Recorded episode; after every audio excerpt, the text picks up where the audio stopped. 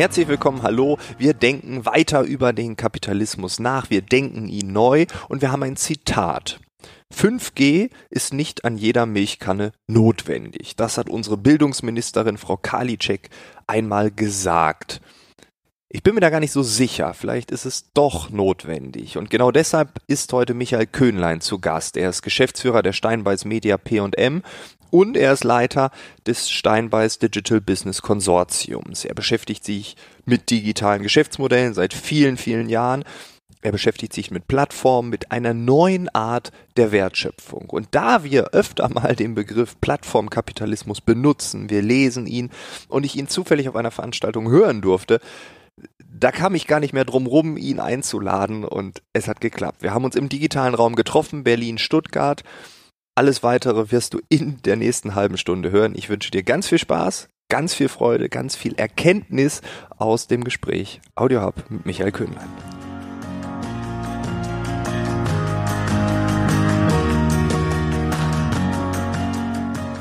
Bist einfach nochmal so ein paar Sätze, was genau du machst. Das wäre ganz gut.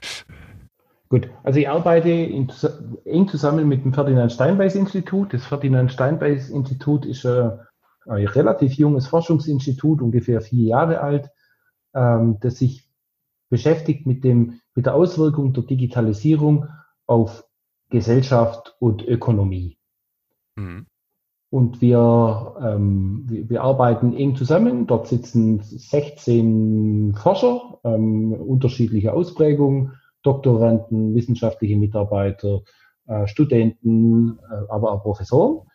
Ähm, und wir untersuchen national wie international die Entwicklung, die Auswirkungen von Digitalisierung auf, auf Wirtschaft und Gesellschaft.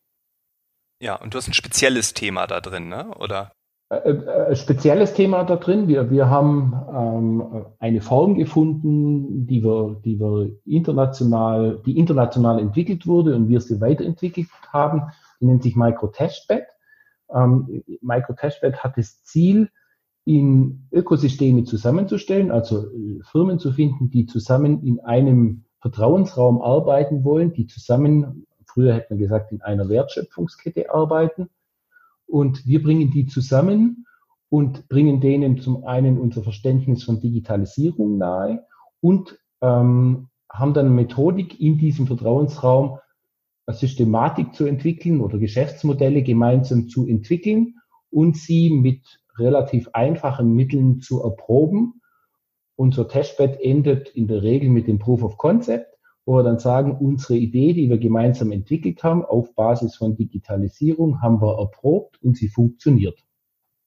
Und dann zieht ihr euch zurück und das Unternehmen kann mit dem neuen Geschäftsmodell an den Markt gehen. In der Regel kann nicht ein einzelnes Unternehmen mit dem Geschäftsmodell mhm. an den Markt gehen, weil das ist die äh, ist ein Credo der Digitalisierung, dass das immer mehrere Unternehmen tun. Und ja, dann können die Unternehmen mit dem Geschäftsmodell an den Markt gehen es ist noch kein, ist noch kein Produkt oder es ist noch kein, kein fertiges Modell. Ähm, der nächste Schritt wäre dann ein Prototyp und nach dem Prototyp geht es dann in der Regel in, in, ins Feld. Ähm, wir sind immer dabei bis zum Proof of Concept. Aber wenn der Kunde es möchte oder das Konsortium es möchte, begleiten wir auch weiter. Aber unser Forschungsauftrag endet mit dem Proof of Concept. Okay. Aber das ist ja, also, das ist ja auch du bist ja immer extrem nah dran an den neuesten Entwicklungen. Also äh, ja, ja, wobei wir haben den Fokus nicht auf der Technologie. Wir wollen Technologie verstehen, ähm, aber keine Technologie entwickeln. Wir sind diejenigen, die darüber nachdenken, wie sieht ein digitales Geschäftsmodell aus und suchen uns dann die dazugehörige Technologie aus und wenden die dann an. Ähm, wir nähern uns nicht wie in Deutschland üblich, äh, Technik sucht Problem, sondern wir entwickeln ein Modell und suchen uns dann die Technik zu. Okay, also das ist einfach andersherum eine andere Denke. Ähm, ich fand das interessant, als ich dir zugeguckt habe bei deinem Vortrag. Da hattest du ein Motiv. Das habe ich abgeknipst, weil ich dachte, das ist total geil, dass jemand auf der Bühne steht und sagt, was sein Motiv ist. Nämlich da stand drin, never change a running system, bis die Not so groß ist, dass man keine Ressourcen mehr für den Change hat. Äh, woher kommt dieses Motiv? Hm, ich war die ersten 20 Jahre meines beruflichen Lebens in, in, im Medienumfeld tätig, in, in dieser Verlags- und Buchbranche. Mhm. Und äh, die Verlags- und Buchbranche ist eine der ersten, die getroffen wurde von digitalen Geschäftsmodellen, vielleicht ähnlich wie die Hotellerie mit HRS und Konzerten, wurde äh, die getroffen von Amazon. Und äh, jeder hat auf den bösen Amazon geguckt, was die denn da machen. Die sind gestartet als Buchhändler, ähm, dann, dann ähm, kamen Verlage dazu, dann kamen Herstellungsbetriebe dazu, machen eine perfekte Logistik, machen andere Produkte und jeder stand da und sagte, oh, die bösen Amazons, äh, was passiert denn da? Und äh, haben aber nie dran gedacht, darüber nachzudenken, ihr eigenes Modell zu ändern. Jetzt gibt es Verlage, deren Modelle laufen nur wunderbar, die verdienen nur gut Geld, aber ganz vielen Verlagen geht's halt nicht mehr so gut. Und aus meiner eigenen Erfahrung habe ich es einfach gesehen. Verlage wie Druckereien, wie alle in dieser Wertschöpfungskette haben versucht, äh, nichts zu ändern, weil es funktioniert, funktioniert ja. Dann kommt äh, ein Jahr, zwei, drei, vier Jahre in, in eine Krise und dann ist so wenig Kapazität da, auch monetäre Kapazität da, dass man noch einen Change hinkriegt. Und es ist einfach Erfahrung aus meinem Berufsleben, man ändert so lange nichts an einem Running System, bis es zu spät ist.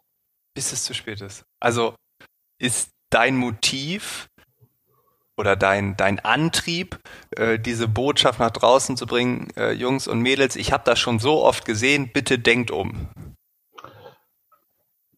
Es war zunächst mal äh, vielleicht ein Stück weit Egoismus, weil ich gesehen habe, in der Branche, in der ich tätig bin, sind so viele schlaue und gute Köpfe. Ähm, denen gelingt aber nicht, was Neues zu tun. Und jetzt schrumpft dieser Markt immer mehr und immer mehr und die leiden und die leiden. Und ich konnte das Leiden nicht mehr sehen. Und ich wollte auch in der Maschinerie nicht mehr mithelfen, Leuten Geld wegzunehmen, weil ein schrumpfender Markt heißt halt, es müssen sich die gleichen Leute einen, einen kleineren Markt teilen. Und das heißt, Leuten Geld wegnehmen. Und die waren so kreativ und die waren so gut und die waren nur im falschen Markt. Und, das brachte mich einfach dazu zu sagen, ich muss ausbrechen aus dem Markt, ich muss äh, Dinge, die ich gelernt habe, hinter mir lassen und neue Dinge lernen, weil immer nur das Alte zu machen, bringt halt nichts Neues hervor. Mhm. Und jetzt bist du bei den Geschäftsmodellen der Digitalisierung angelangt. Das ist so dein täglich Brot, dein Thema, Forschung, Transfer. Ähm, die Hauptfrage ist ja, wie sehen die neuen Geschäftsmodelle aus? Äh, Geschäftsmodelle der Digitalisierung, kann man das überhaupt clustern? Gibt es Muster oder ist das wirklich so, dass sich das täglich, wöchentlich, monatlich neu erfindet und man äh, ja immer wieder erstaunt feststellt, ach guck mal hier, die haben das auch ganz klug gemacht, das da vorne ist auch noch nie so aufgetreten. Wie siehst du das?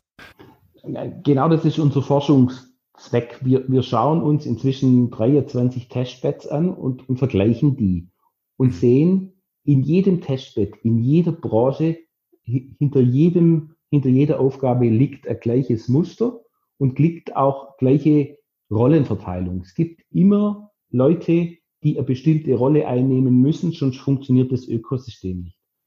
Und der Ökosystemgedanke ist einfach eine Erkenntnis aus der Digitalisierung. Wir glauben und wir sehen, ähm, dass, dass die Digitalisierung dazu führt, dass Geschäftsfähigkeiten defragmentiert werden, dass ähm, einzelne Fähigkeiten, dass, dass es möglich wird, einzelne Fähigkeiten über Branchengrenzen hinweg zu transferieren.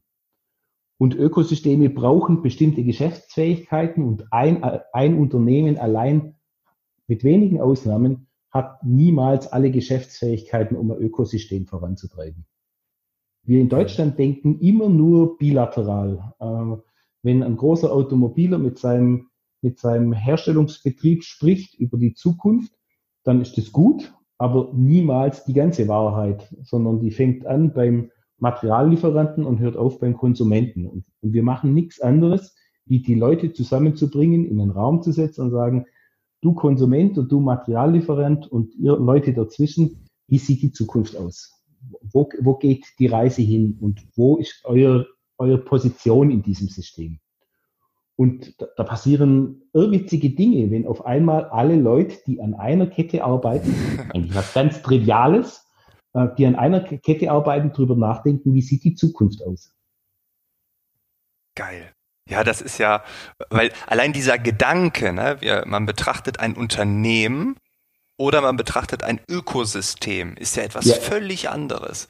Ich und mein Unternehmen, ich in meinem Unternehmen, wir sind die Größten, wir sind die Stärksten. Und jetzt ja. sagt man nicht, wir sind die Größten und die Stärksten, sondern unser Ökosystem, also auch die anderen zehn Unternehmen oder vier oder siebzehn, völlig egal, ja. sind ja. die größten, die stärksten. Das ist ja auch vom Kopf her äh, eine ganz andere Haltung.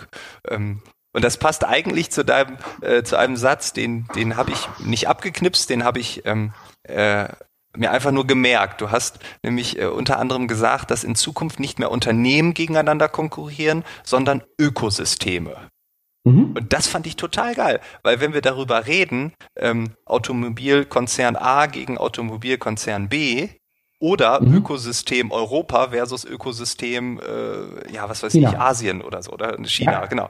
Ne? Ja. Also das ist ja eine völlig andere Dimension, die, glaube ich, auch noch gar nicht so angekommen ist, oder? die, die noch nicht angekommen ist und die wenigsten Unternehmen kennen ihre Stärke im Kontext der Digitalisierung oder ihre Fähigkeiten im Kontext der Digitalisierung. Zum Beispiel Reichweite, internationaler Footprint. Ist eine wahnsinnig große Stärke in, in der Digitalisierung. Nur wenn ich meine Stärke nicht kenne, kann ich sie nicht ausspielen. Und wenn wenn es mir jetzt gelingt, in Ökosystemen meine Stärke mit Stärken meiner Ökosystemteilnehmer zu zu, zu, zu matchen, dann entstehen neue Märkte, die ich mit, mit, mein, mit meiner Geschäftsfähigkeit heute allein nicht erreichen könnte. Hm. Also, also diese, diese Vorstellungskraft ist das eine und die, ja, die, die, die, das Selbstbild von heute steht quasi dann auch im Weg das allergrößte Thema. Also das größte Thema der Digitalisierung ist ein, ist ein, Change im Mindset, ein, ein, ein, ein kultureller Wandel. Wir, wir, wir zeigen den Unternehmen nur, wie Digitalisierung funktioniert und helfen ihnen zu viert, zu fünft, zu sechst vorwärts zu machen und zu sagen, Profit macht nicht ein Unternehmen, sondern Profit macht ein System. Und wir teilen uns die Gewinne in einem System. Und das ist der, der allergrößte, die allergrößte Schwierigkeit, weil heute ist Gewinn auf der Bilanz oder in der G&V und mhm. unten ste steht der Gewinn und das gehört dem Unternehmen. So, so wird es nicht mehr sein, sondern der Gewinn erwirtschaftet ein System und wir müssen es teilen und verteilen. Ja, das und, ist auch, ja, also auch hier gibt's ja ganz viele Hürden, also auch äh, ja erstmal von, ja, aber wir sind doch eine GmbH, die anderen sind eine Aktiengesellschaft, die haben ihren Sitz in Luxemburg, wie hier, das Thema Steuern. Also das, auch diese Systeme passen ja dann überhaupt nicht zu dem, was wir heute entdecken, oder? Da passt, da passt nichts mehr, auch, auch kein Steuersystem passt mehr, auch kein Rechtssystem passt mehr, da passt, da, da, da bedarf es an ganz vielen Ecken Anpassung und Umdenken, ja. Krass. Okay, also das ist, geht jetzt doch weiter, als ich dann äh, so wirklich dachte. Ähm, hast du Beispiele, du musst ja nicht unbedingt Namen nennen, aber mhm. aus dem Hier und Jetzt, vielleicht darfst du ja sogar mhm. Namen nennen, ähm, mhm. wo du sagst, ähm, das hätten wir selber nicht gedacht oder das, das sind so Prototypen ähm, eines Ökosystems, wie das in Zukunft wahrscheinlich noch häufiger zu finden ist. Mhm. Also ich nehme einfach mal ein Beispiel, das das abweicht von jeder Digitalisierungsvorstellung. Heute ist für uns Digitalisierung ja immer Industrie oder Industrie 4.0 als Produktion. Ähm, wir versuchen ganz außerhalb dieser, dieser, dieses Umfelds Digitalisierung voranzutreiben. Ein Beispiel wäre Agrarwirtschaft oder Gastronomie. Wir, wir digitalisieren gerade einen, einen Pub in Baden-Württemberg. Ähm, der kommt zunächst mal mit einer, einer trivialen Fragestellung, der sagt, äh, ist mein Schankverlust denn in Ordnung? Ähm, werden die Dinge, die ich ausschenke, auch äh, kassiert und gehen die über die Kasse? Dann sagen wir, okay, lass uns drüber nachdenken. Wir, wir, wir fahren mal so ein Ökosystem zusammen. Da sitzt dann drin ein Schankanlagenhersteller, da sitzt äh, der Gastronomie oder der Hotel- und Gaststättenverband drin. Da sitzen Gastronomen drin, da sitzen Softwarehersteller drin, da sitzen Sensorikhersteller drin, da sitzen Kassenhersteller drin. Und dann lösen wir zunächst mal das Problem ähm, des Schankverlusts. Das kann man, das ist noch keine Digitalisierung. Wir, wir, wir messen den Durchfluss an, am Zapfhahn und bilden Korrelationen mit der Kasse. Noch mhm. nichts sonderlich Spannendes, dem wird es schnell geholfen, weil er sieht, äh, wird denn alles kassiert, was ich ausschenke. Wenn wir jetzt aber äh, in, diesem, in diesem Gastraum das Thema äh, Licht, Lautstärke, Stimmung, also welche Art von Musik läuft, welche Beats laufen da und äh, die Anzahl der Leute weiß, die da drin sind in dieser Gaststätte, dann kann man auf einmal Korrelationen herstellen zwischen Umgebungstemperatur oder Umgebungsbedingungen und dem Konsum und könnte Konsum steuern. Und jetzt wird es langsam spannend. Jetzt kann, kann, kann eine Brauerei sagen, wenn ich heute das Wetter weiß und weiß den Konsum, dann kann ich darauf aufbauen für die Zukunft äh, Forecasts äh, bauen. Ähm, ich kann in Gaststätten Trends erkennen. Ähm, ein, Lebensmittelhersteller würde heute sicher viel Geld dafür geben, wenn er wüsste, was nach dem Sushi-Trend kommt. Und jetzt bedienen wir auf einmal Märkte, die mit dem eigentlichen Gastronomiemarkt überhaupt nichts mehr zu tun haben. Dann kommt das Thema Versicherung mit dazu, dann kommt das Thema Bank mit dazu. Dann gehen auf, ein, auf einmal Welten auf, an die denkt man heute gar nicht. Also ja, da poppt eine Sache nach dem nächsten auf und äh, und ihr seht, und das ist ja auch ein riesiger Unterschied, ihr seht das dann nicht als Problem, sondern ihr sagt, hey, cool, dort gibt es neue Geschäftsmodelle. Na, na, natürlich, wenn ihr jetzt wenn die jetzt äh, als, als Gaststättenverband, als DEHOGA, ähm, in allen meinen Gaststätten in Deutschland Konsum messe, dann habe ich auf einmal einen, eine, einen Schatz in der Hand, den ich monetarisieren kann und den ich dann meinen Mitgliedern wieder zur Verfügung stellen kann und sage, wenn du mir Daten gibst, dann kriegst du von mir einen, einen veränderten Mitgliedsbeitrag oder gar Bonuszahlungen. Hm. Und die kann mit den Daten prima wirtschaften. Ähm, der Klassiker, der sich daraus ergeben hat, war Forecast-Modelle für Brauereien. Wenn wir sagen können, wie der Konsum nächstes Jahr im Frühjahr aussieht, dann ist es einer, einer Brauerei viel Geld wert. Auf jeden Fall. Hast du in diesen äh, Testbeds ähm, rausgefunden, dass es Branchen gibt, die äh, nicht in diesen Genuss von Ökosystemen kommen werden? Oder äh, sagst du, alles ist irgendwie Teil von irgendeinem Ökosystem? Alles ist möglich? Ähm, ein, ein, eine Erkenntnis ist, jede Branche hält sich für die äh, am wenigsten digitalisierbar und die am, am, wenig, äh, am weitesten rückständige Branche. Ähm, bis vor kurzem hielt sich die Landwirtschaft für weit hinten oder die, die Gastronomie oder ähm, die Holzwirtschaft. In jeder Branche gibt es Chancen der Digitalisierung und gibt es Ansätze für, für Ökosysteme. Man muss es nur tun. Und die, die, die diese, diese, dieser Dämon Digitalisierung, der ist gar nicht so, ähm, so schwierig. Man muss, man kann ähm, Probleme der ersten Ordnung lösen, wie das, wie das Thema Schankverlust, aber darüber hinaus kann man ganz viel neues Geschäft generieren, an die heute ein normaler Gastronom als Einzelgastronom niemals kommen könnte. Ja, das ist genial. Und du sagtest gerade, die DEHOGA, also der Branchenverband der Gastronomen, ähm, mhm. sammelt jetzt die Daten. Wir bleiben einfach mal bei diesem Case. Die sammeln die Daten aus den einzelnen Brauere Brauereien. Gastronomen. Könnte sammeln könnte genau. sammeln. Genau, also, könnte, ne? Also es wäre hypothetisch. So, so, hypothetisch, genau. Ne? Ja. Und äh, ähm, sammelt das aus den ganzen äh, Brauereien, aus den ganzen ähm, Gaststätten ja. etc. pp. Hat die Daten ja. und damit kann man was machen. So, ja. Wie weit sind wir da in Deutschland? Du hast es gerade eigentlich schon gesagt, hypothetisch. Also das tun wir doch nicht, oder? Nein, wir tun es noch nicht, aber wir sehen, dass Potenzial drin steckt und wir, wir sehen, dass sich auch ähm, wer ist in einem Ökosystem Kunde und wer ist Lieferant? Äh, in, in, dem Fall wäre aus unserer Sicht der, ähm, der Gastronom der Kunde, als auch die Brauerei der Kunde, als auch die, der Lebensmittelhändler der Kunde. Also dieses, dieses Thema Kunde, Lieferant wird aus unserer Sicht verschwinden. Es gibt in einem Ökosystem viele Leute, die dran partizipieren, aber wir tun uns heute irrsinnig schwer mit Daten, die, die wir da rausgeben. Im, Im, privaten Umfeld sind wir einigermaßen laissez-faire, Äh, in der Industrie und in der Wirtschaft sind wir meilenweit noch davon entfernt zu sagen, wir geben Daten nach draußen. Wobei es ähm, wir sagen, Daten haben keinen Wert per se. Erst wenn Daten in einen Kontext kommen und äh, interpretiert werden können, dann haben Daten einen Wert. Ein Temperatursensor in einer Gaststätte hat zunächst mal keinen Wert. Der sagt, ich habe Nullen und Einsen oder ich habe 21 oder 22 Grad. Erst wenn ich weiß, das ist ein Temperatursensor, der sitzt in der Position und zeichnet die Werte aus und die äh, haben Ko Korrelation zu anderen Werten, dann werden aus Daten Werten. Und wir müssen diese, diesen Kontext schützen. Daten per se halten wir für nicht schützenswert. Okay, das ist äh, das ist eine geile Aussage.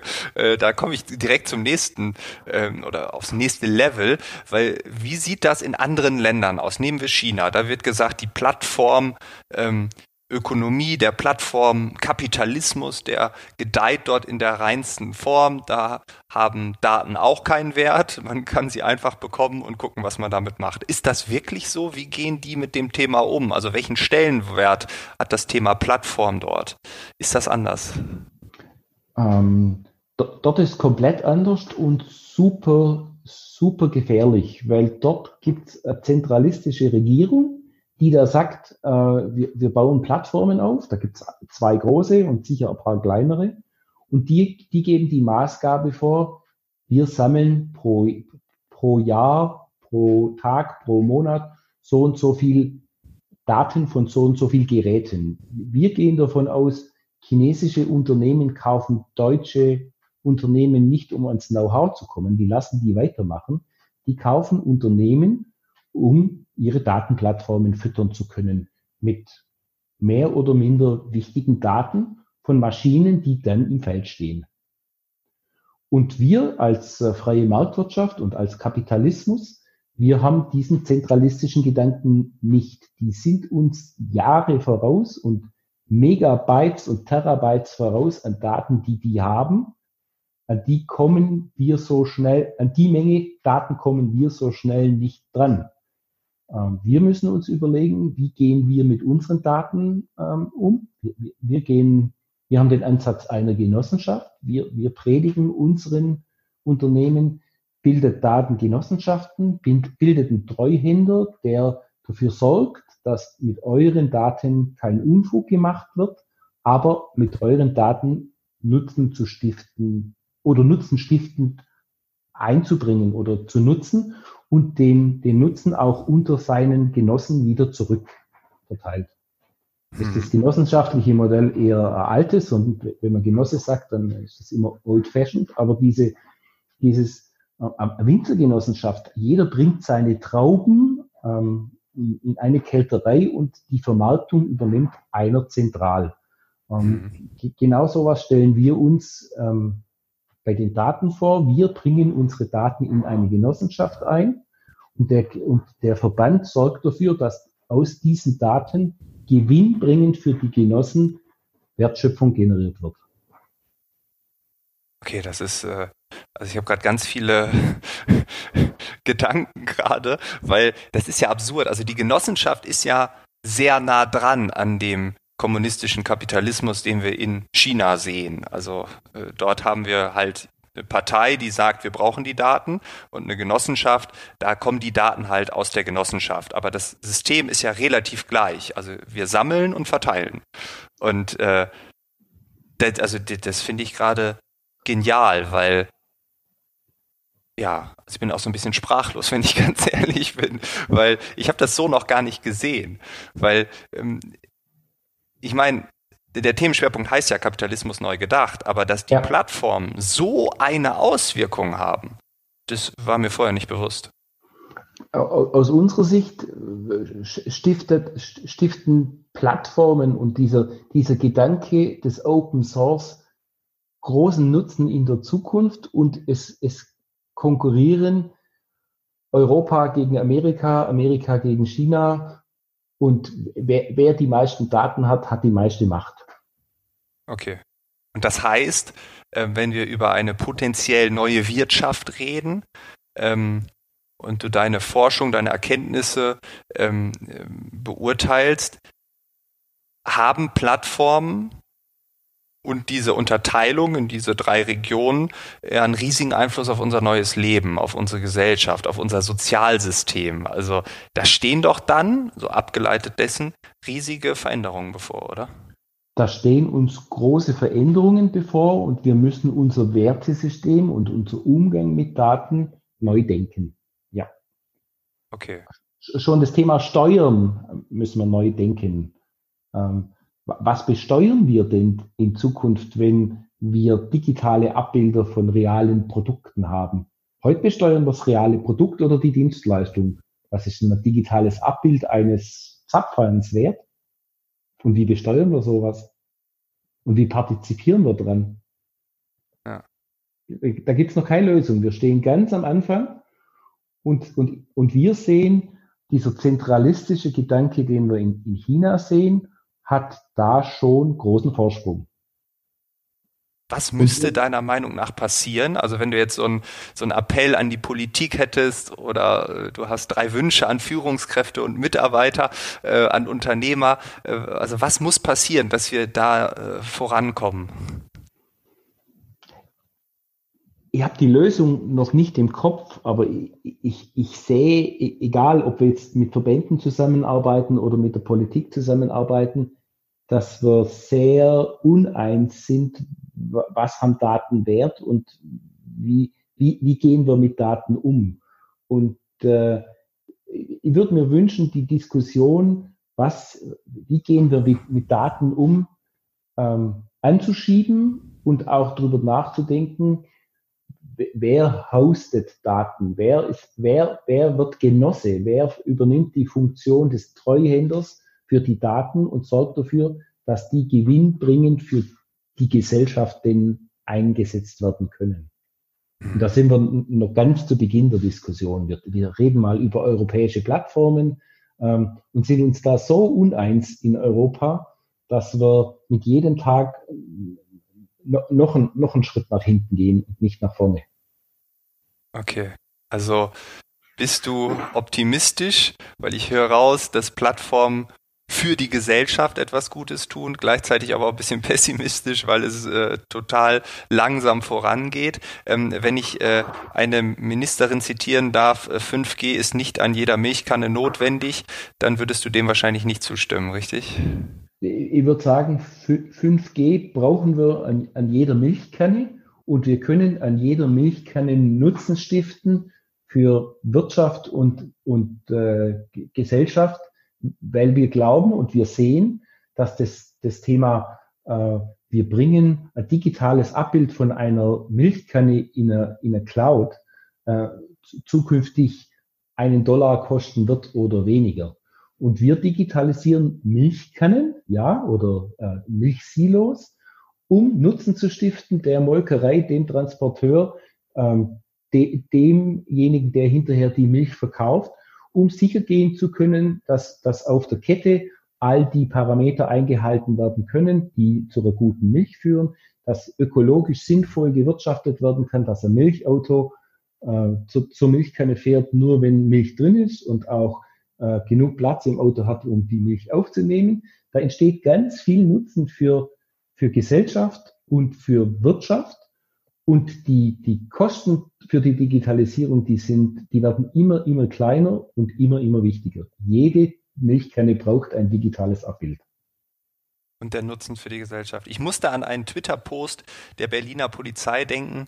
Äh, ich weiß die Celsius-Zahl nicht mehr ganz genau, aber die haben ein Bild gepostet von einem äh, Last, äh, von einem kleinen Transportwagen und äh, da hatte man hinten drin äh, Fleisch gelagert und wollte dann mhm. bei diesen äh, 38 Grad Temperaturen von A nach B, da hat die Polizei das Auto angehalten, hinten reingeguckt, ein Foto gemacht mit dem Twitter, äh, mit dem Tweet, ähm, das Fleisch hatte schon eine Innentemperatur von knapp 20 Grad. Und ja.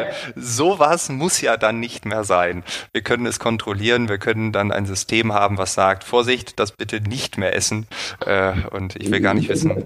Ja. Noch besser, also wir, wir haben, wir digitalisieren das Milchauto Milchautos sind heute zwar äh, isoliert, aber nicht gekühlt und wir digitalisieren den Bauern und die Milch, die dort liegt. Wenn wir jetzt wissen, was hat die Milchtemperatur auf dem Lastwagen und die Milchtemperatur im Silo und wir kommen an der Grenze, weil wir haben heiße Tage, wir kommen an die, an die Grenze von 10 Grad, dann können wir die Milch, die beim Bauern heute noch liegt, auf 4 Grad runterkühlen und somit indirekt das Milchauto wieder kühlen. Das heißt, wir stiften dem ganzen System mit ganz, ganz wenig Investitionen.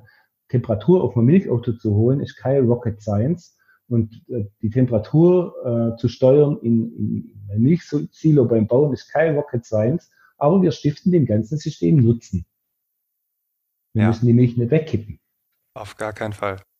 Das, das ist das, was ich heute gelernt habe, Michael. Wir können es uns noch nicht vorstellen, was alles möglich ist. Und äh, ja, ich, äh, ja, vielen, vielen Dank für die, für dieses augenöffnende Gespräch. Obwohl ich deinen Vortrag so genossen habe, ähm, habe ich hier einige Wow-Momente rausgezogen und äh, ich glaube, es war für mich die logische Weiterentwicklung des Vortrags und für alle anderen hoffentlich ein perfekter Einstieg, um über das Thema Digitalisierung, Geschäftsmodelle und Plattformen nachzudenken. Vielen Dank für deine Zeit. Gerne.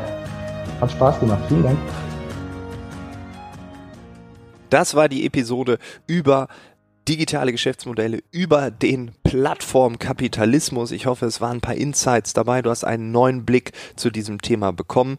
Alle Infos zu Michael Köhnlein, zum Steinbeiß Digital Business Konsortium etc. pp. Wie immer findest du alles in den Show Notes. Ich wünsche dir eine tolle Woche. Wir hören uns am nächsten Mittwoch wieder. Bis dahin, alles Gute. Ciao, ciao.